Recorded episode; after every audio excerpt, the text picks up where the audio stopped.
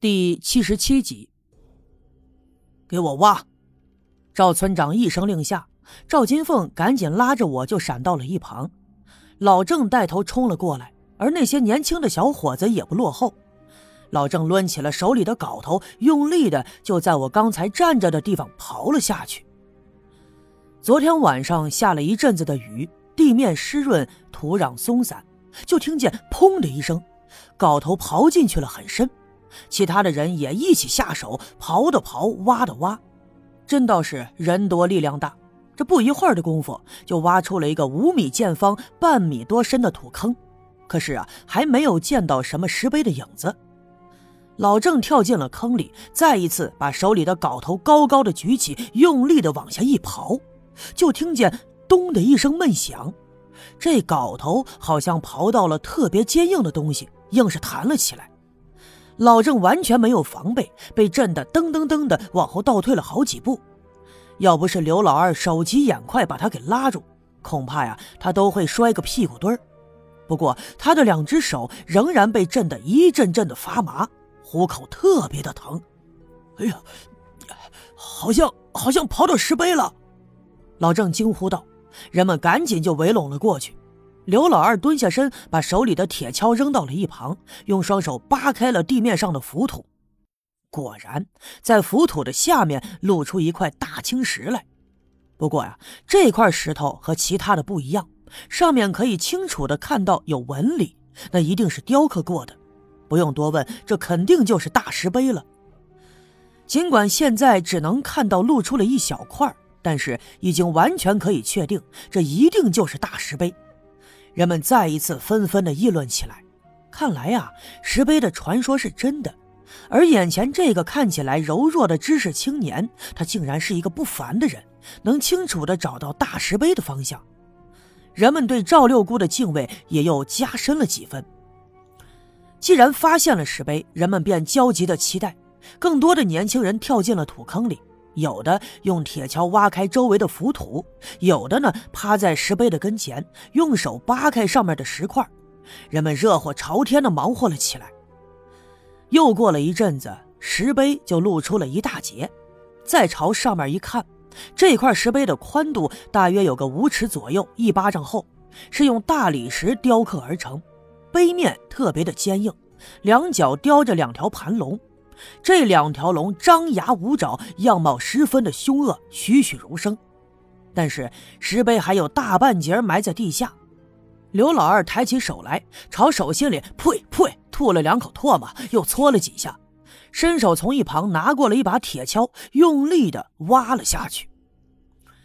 刘家镇呐，已经很久没有这么热闹过了，几乎全镇子的男女老少都围拢在这个土坑的周围。人们都瞪大了眼盯着坑里的这群人。刘老二首当其冲，挥舞着铁锹，奋力地挖掘着石碑周围的土，而老郑也带着几个年轻力壮的小分队员在另外一面挖了起来。这个石碑特别的大，所以啊，挖了好一阵子，只挖出了小半截。但是石碑上可以清楚地看到有弯弯曲曲的字样。这些字和当初修梯田的时候挖出来的铜钱上的字它不一样。如果说你仔细的辨认，还能认识一些，但是啊，就是不知道上面记录的是什么东西。即便是村里有些人知道这大石碑的传说，但是此刻大石碑真正的出现在了眼前，他们仍旧感到十分的惊讶。有一些上了年岁的人。甚至在土坑的边上跪下了身子，就朝着石坑里的大石碑一个劲儿的磕头祭拜。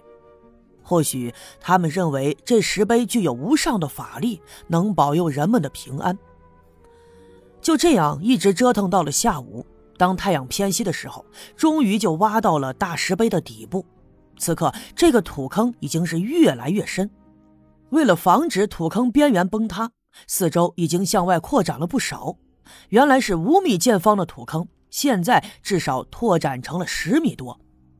这个大石碑呢，由上到下至少有一丈五六，两面的碑文刻得十分的工整。这碑身上还有一些大大小小的坑，有的坑很深，像是被什么尖锐的东西用力给戳出来的。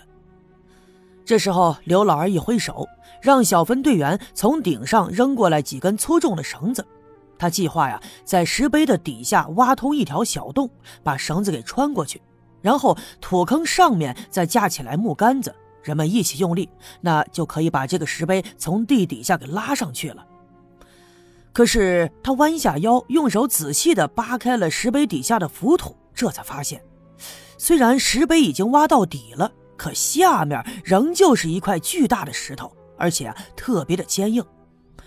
刘老二不禁皱了皱眉，因为他不知道这块石头到底有多大，不知道还需要把这土坑向外面扩展多少。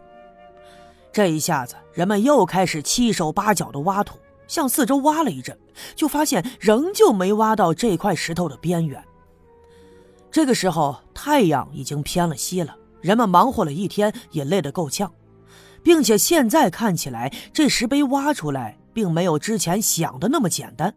再说了，天黑之后不好干活，索性刘老二让大家伙都爬上去，各自回家去吃饭，好好的休息休息。这活呀，明儿个还得继续干。这里挖了一个巨大的坑，直径呢已经扩大到十米以上，那个石碑就在大坑里面伫立着，纹丝不动。虽然刘家镇上上下下也就百十来口子人，人们还相互认识，并且昨天赵六姑做法请神的时候发生的那些离奇的事儿，人们也都知道。那么，无论是对赵六姑还是我，以及眼前的这个石碑，人们都十分的敬畏，所以啊，不会有人趁着夜黑来这儿捣乱。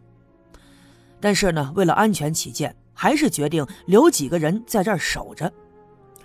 老郑自告奋勇，其实也的确，他是最合适的人选。他做事啊十分稳妥，而且体格又健壮，即便是发生了什么事儿，他也能应付得来。刘老二就打算着再安排几个人陪着他，可是却被他摆手拒绝了。他说呀：“这人们都累了一天了，赶紧回家好好的休息，明儿个好赶紧继续干活。现在天气也越来越暖和，这晚上呢一丁点都不冷，所以啊不用担心。”人们七手八脚的弄来了一些木杆子，就在大坑的边上支了一个简易的棚子。附近有几个妇女拿来了几床破棉被搭在上面，就做了一个临时的帐篷。原本打算呢，在大坑边上再拉几个电灯泡，可是找了半天没找到够长的电线。